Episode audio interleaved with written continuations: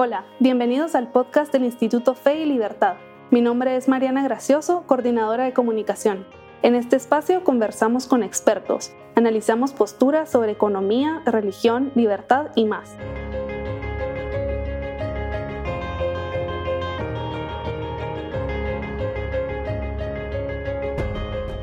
Bienvenidos a un nuevo episodio del podcast Fe y Libertad. Hoy nos acompaña nuevamente Krista Walters, coordinadora de proyección institucional en el Movimiento Cívico Nacional y también una amiga cercana del IQIL. Bienvenida, Krista, qué bueno tenerte aquí otra vez.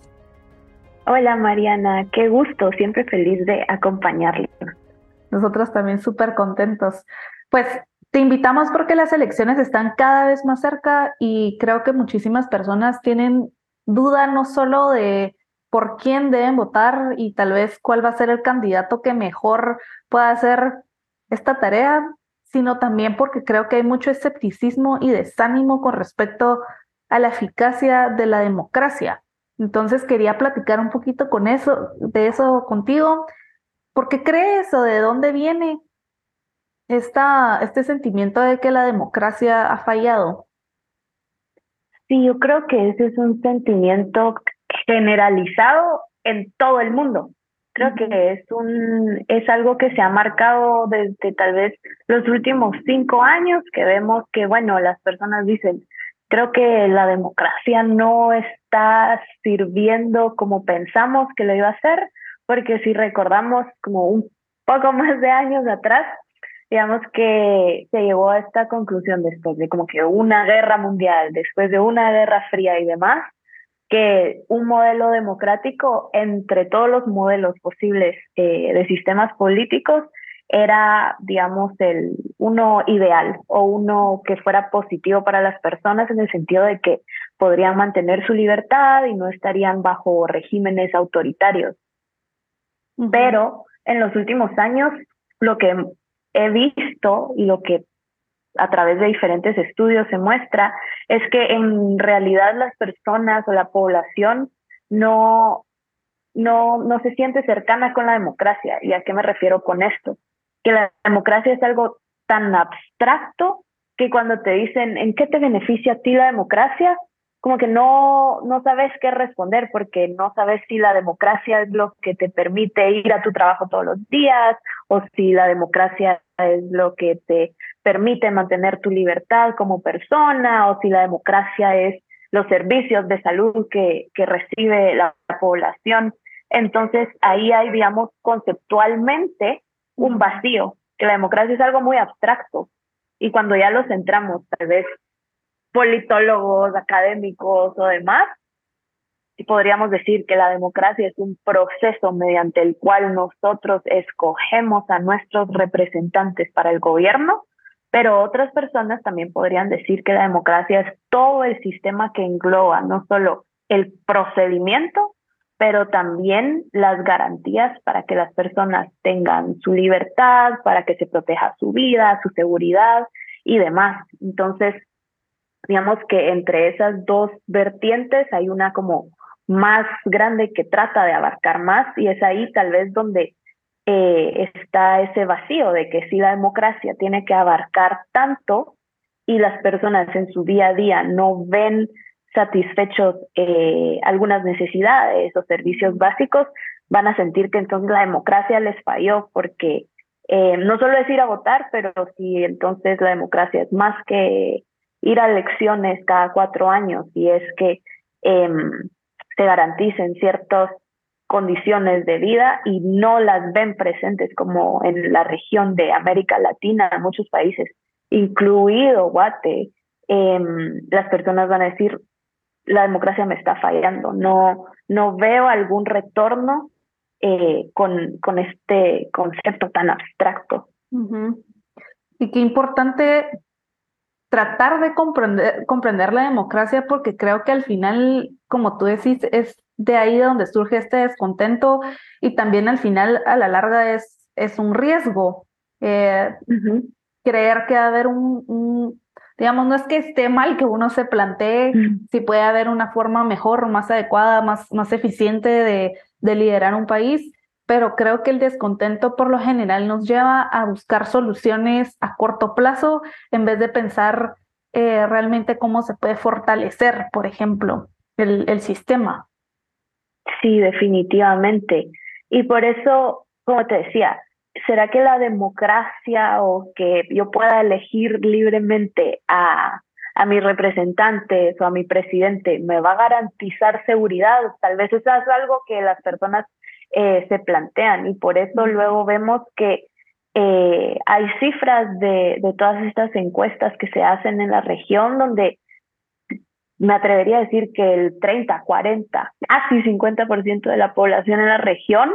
eh, preferirían no tener democracia a cambio de que tengan seguridad, que puedan salir a caminar libremente por las calles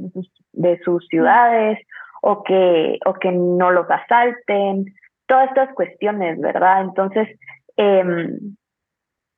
ahí es donde surgen tal vez otras propuestas no democráticas de que entonces, bueno, los presidentes u otras autoridades quizás se puedan quedar más tiempo en el poder, no, no hay más necesidad de que haya elecciones, pero si la gente así lo quiere porque no percibe que el relevo o la alternabilidad en el poder les está dando algo positivo en sus vidas, es donde ya vemos estos fenómenos, por ejemplo, con El Salvador, quizá donde las personas están muy a gusto con, con las acciones de su presidente, que desde afuera otros los podemos ver como, uy, están un poquito al borde del autoritarismo en algunas cuestiones, pero las personas lo reciben muy bien porque, como tú también mencionabas anteriormente, eh, si la gente no tiene que comer, no tiene seguridad, no, no les van a importar estos conceptos que son abstractos, ¿verdad? Ellos quieren, todos queremos eh, cosas eh, no materiales, sino que reales que podamos percibir. Sí, totalmente. Y ahorita escuchándote, tal vez me, me pregunto, digamos, en Guatemala hay corrupción, hay pobreza, hay, eh, hay violencia, y no sé si estos problemas son una un efecto de una democracia que, que necesita fortalecerse o, o si es al revés, ¿verdad? O eso es un círculo vicioso, digamos, que a, lo mejor eh, necesitamos fortalecer la democracia para que podamos combatir realmente estos problemas. Sí, no sé una respuesta, no sé si hay una respuesta correcto, correcta a eso. Tal vez que tiene muchos factores en el sentido de que en, para mí, en mi opinión, la democracia es ese procedimiento mediante el cual elegimos a nuestros representantes en el gobierno. Deben de haber otros factores muy importantes que balanceen esa democracia, em, como los límites al poder, que se respete la alternancia de los cargos, la periodicidad de estos, que hayan frenos y contrapesos, todos estos principios que vienen también del republicanismo que abrigan a la democracia para que, em, para que no se salga, digamos, o no salpique, porque hay autoritarios que son electos democráticamente, ¿verdad? Eh, y entonces, si, si vemos que la democracia será como que la razón o tiene relación entonces con por qué tenemos corrupción, por qué tenemos pobreza o demás problemas, te diría que puede estar relacionado hasta cierto punto, pero, pero no necesariamente porque incluye otra vez también cosas como la efectividad del gobierno, que la gobernabilidad de, de, de, de los estados y demás, y su capacidad entonces de atender ciertos problemas, que va más allá de, cómo los elegimos, ¿verdad? Pero sí influye muchísimo el cómo los elegimos, entonces a quienes decidimos como población llevar al poder. Si decidimos entonces llevar al poder a personas que sí se preocupan porque se arreglen o se solucionen algunos de los problemas, o si elegimos a personas que no tienen profundidad en sus propuestas eh, o que solamente desean llegar al poder por el poder por dinero o por otras, otras cosas o situaciones, entonces no vamos a poder enfrentar esa corrupción, esa pobreza y demás y demás problemas. Ahorita que te estaba escuchando, mencionaste em, que hay, hay, digamos, uno puede elegir democráticamente a una, a un, a un, ¿verdad? una persona que, que finalmente sea autoritaria. Y, y al final el populismo también es un problema de las democracias, es decir, estos líderes son electos a través de, de unas elecciones eh, libres, pero sus propuestas, como tú decís, a veces son más, más superficiales o son o, se, o que resuelven problemas un poco medias, ¿verdad? Eh, ¿Tú crees que podamos separar el populismo de la democracia? ¿Es posible? Yo te diría que no. Y esto me recuerda muchísimo a, a un profesor que tuve que, que, le tengo mucho cariño y que es espectacular hablando del tema del populismo, que es Eduardo Fernández. Y él, eh, al, al describir cómo surge el populismo, él dice que cuando hablamos de populistas hay dos palabras clave que no podemos separar, que es democracia y populismo. Entonces, para él, el populismo nace de las democracias y se desarrolla en las democracias, en el sentido de que, bueno, por un lado hay como condiciones para que las para que la población se se alinee con un populista o se decante por sus propuestas porque hay descontento ciudadano, hay desafección, hay frustración en que el sistema no te está dando lo que quisieras o que está o como que rige con la vida diaria que tú llevas, ¿verdad? Entonces todo este caldo de cultivo más el proceso democrático hace súper fácil que lleguen populistas al poder porque lo vemos eh, cada vez que es época electoral o campaña, no solo acá en Guatemala, pues, pero en, en los otros países de América Latina. Todas las propuestas de estos populistas eh, que las que las dan de una manera súper carismática, como que sí van a, a darte el cielo en la tierra o van a solventar hasta el último de tus problemas que quizá el gobierno no deba de meterse en algunos de los asuntos de tu vida o resolver algunos de esos problemas, pero te venden la idea de que em, van a resolver esos problemas y que van a resolver el descontento que hay en la sociedad. Entonces ahí está todo súper servido para que surja ese, ese líder populista. Em, y me recuerdo que no fue hace poco, pero me recuerdo haber escrito justo para, para el instituto un artículo sobre la relación que había o que hay entre los caudillos de siglos atrás y los populistas de ahora. Y obviamente los caudillos no vivían en un, en, digamos, en, en una época donde había democracia, ¿verdad? Entonces eso es como la gran diferencia entre los caudillos de antes y los populistas de ahora. Los populistas de ahora vienen de las democracias, el descontento que ha habido, y era lo que mencionábamos al inicio, ¿verdad?, de este podcast, eh, esa frustración de las personas, esa polarización social, que hay instituciones débiles que no cumplen con lo que deberían de hacer, hace, hace muy fácil que esas propuestas eh, se inflen y suban y suban y las personas eh, quieran ver a esos populistas en el poder. Ahorita mencionabas dos cosas que me llaman la atención. Primero, cómo los, los, los líderes populistas utilizan este descontento social y estos problemas eh, a, su, a su beneficio, ¿verdad? Y yo creo que eso es un riesgo que, que tenemos ahorita en Guatemala, sobre todo en estas elecciones, porque ha sido muy corto el tiempo de campaña. Creo que muy poco sabemos realmente cuáles son las propuestas que tienen los candidatos. Eh, y eso abre, abre el espacio para lo que tú mencionas, ¿verdad? Para que ellos aprovechen el descontento social para obtener, para obtener votos. ¿Cómo crees en la situación en la que estamos que podemos, no sé, informarnos un poco más sobre las propuestas? Sí, eh, justo estaba hablando de esto con alguien, de que esta campaña o este proceso electoral se siente un poco raro, ¿verdad? eh, comparado con otros en el sentido de que quizá los políticos o los candidatos en Guatemala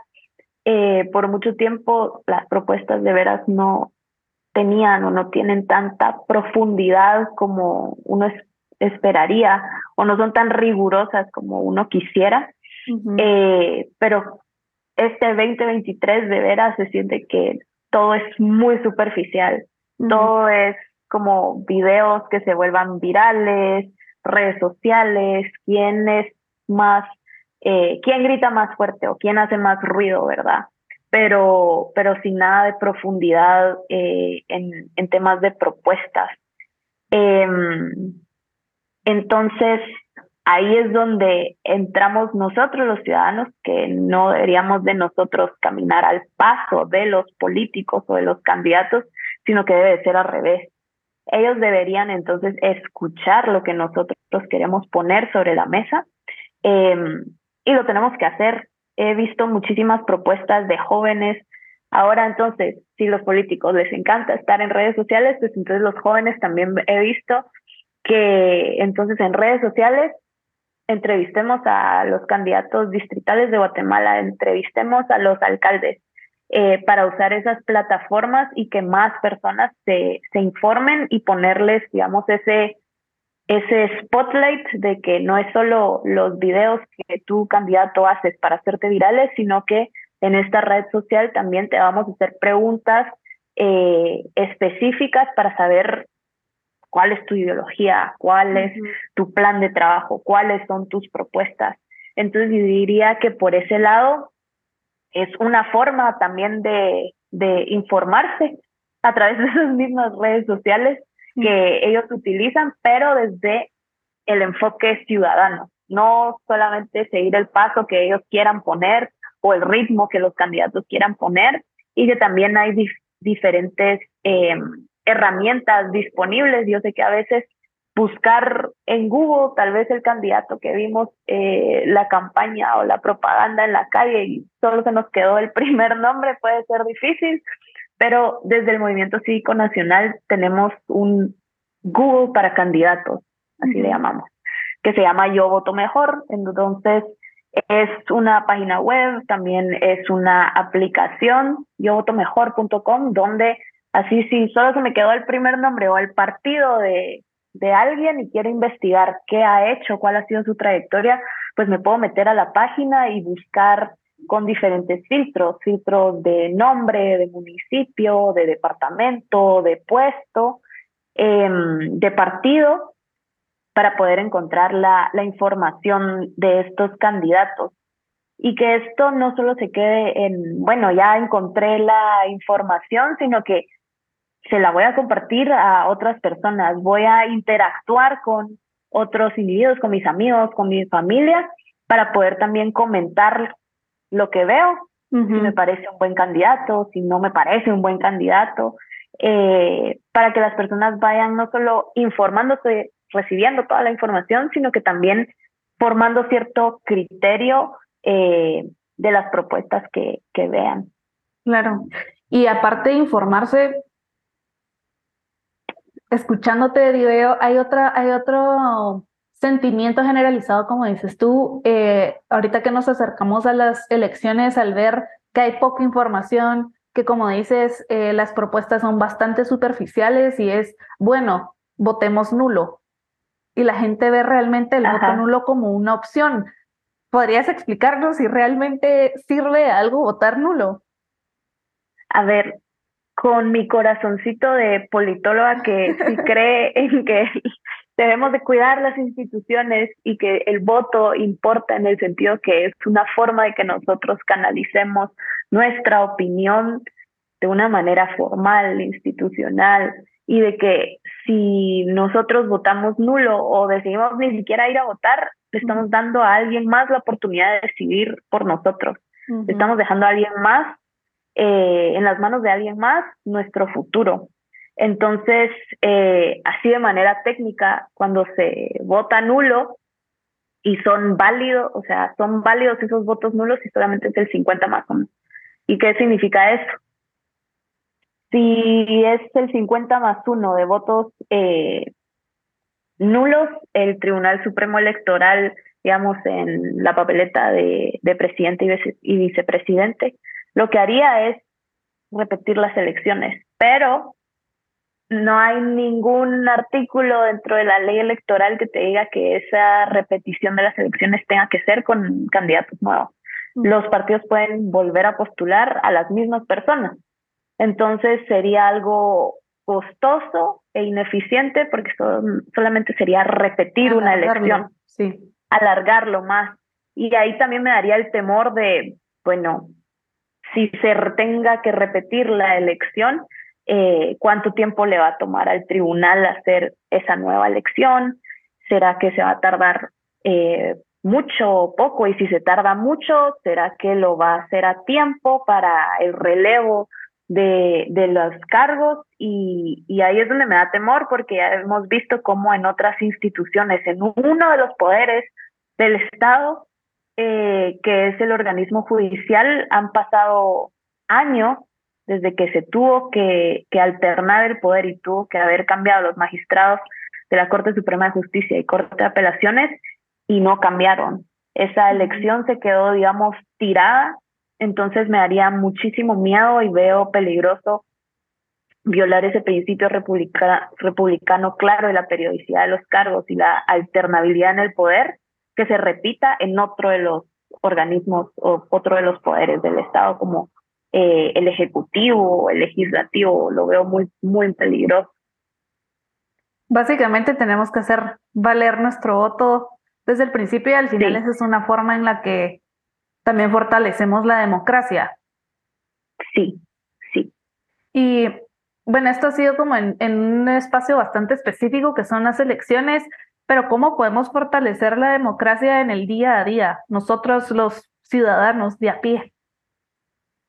Sí, yo te diría que para fortalecer la democracia podemos verlo desde la vertiente de cómo, cómo lo percibían las personas de antes en el sentido de que tenemos que formarnos en valores para poder convivir en paz todos. Em, de que tenemos que darnos cuenta que no vivimos eh, solitos, no somos ermitaños, sino que vivimos en comunidad eh, y eso requiere de nuestro esfuerzo para tratar a otras personas eh, como nos gustaría que nos traten, de seguir las reglas entonces que hemos delimitado dentro de nuestra pequeña comunidad, dentro de nuestro municipio, del departamento, de la nación de Guatemala. Em, y que pues teniendo en mente eso día a día, podemos eh, proteger también el sistema democrático que hemos eh, formado y que la verdad llevó muchísimo tiempo, no solo para Guatemala, sino que para muchos, para todos los países, llegar a ese punto y hay otros que ni siquiera lo lograron o que lo han perdido. Entonces ahí es otro, otro punto que a mí siempre me gusta recordar y es no dar por sentado el sistema que tenemos. Yo sé que no es el mejor y que tiene muchísimas fallas, pero que tiene muchísimo camino también para mejorar, em, pero no deberíamos de dar por sentado que todavía podemos hacer muchas cosas, podemos vivir de una manera eh, que otras personas en otros países no lo pueden hacer eh, y que ha sido también consecuencia de llevar a líderes populistas al poder como, eh, como en Venezuela, como en Nicaragua, como en Cuba, como lamentablemente también podría pasar eventualmente en El Salvador, como lo ven muy peligroso también eh, los colombianos, eh, los chilenos o, los brasileños con, con los nuevos presidentes que, que han electo. Entonces, esa sería la segunda, no dar por sentado lo que tenemos, aunque sea poco, eh, y también esforzarnos entonces para contribuir desde donde podamos, no necesariamente eh, tirarnos para candidatos o algo así, sino que desde donde podamos hacer lo mejor. Excelente. Muchas gracias, Crista. Para cerrar, si tuvieras que dar dos consejos para que cada guatemalteco luche por la democracia, ¿cuáles darías? Eh, Diría que el primero es eh, informarse. Yo sé que suena algo cliché, que todo el mundo dice informarse de lo que está pasando, pero tiene mucho sentido porque Eh, así cuando llega esta época tan loca electoral y de campaña, pues eh, ya vamos a saber más o menos cuáles son los problemas, cuáles son las necesidades del país y vamos a estar conscientes de entonces si las propuestas eh, superficiales, poco profundas o tal vez algunas si haya propuestas que, que den los candidatos aciertan a lo que en realidad necesitan eh, necesitamos los guatemaltecos para no dejarnos llevar solamente por, por lo que nos dicen y de veras estar conscientes de, bueno, dónde estamos parados y que necesitamos, que queremos de las personas que van a llegar a representarnos en el gobierno. Y la segunda creo que está atada a lo que decía anteriormente, de no dar por sentado lo poco que tenemos eh, o lo que tenemos, en el sentido de que eh, si volteamos a ver a nuestros vecinos o a otros países que son cercanos, eh, han habido situaciones donde podríamos haber estado muy cerca de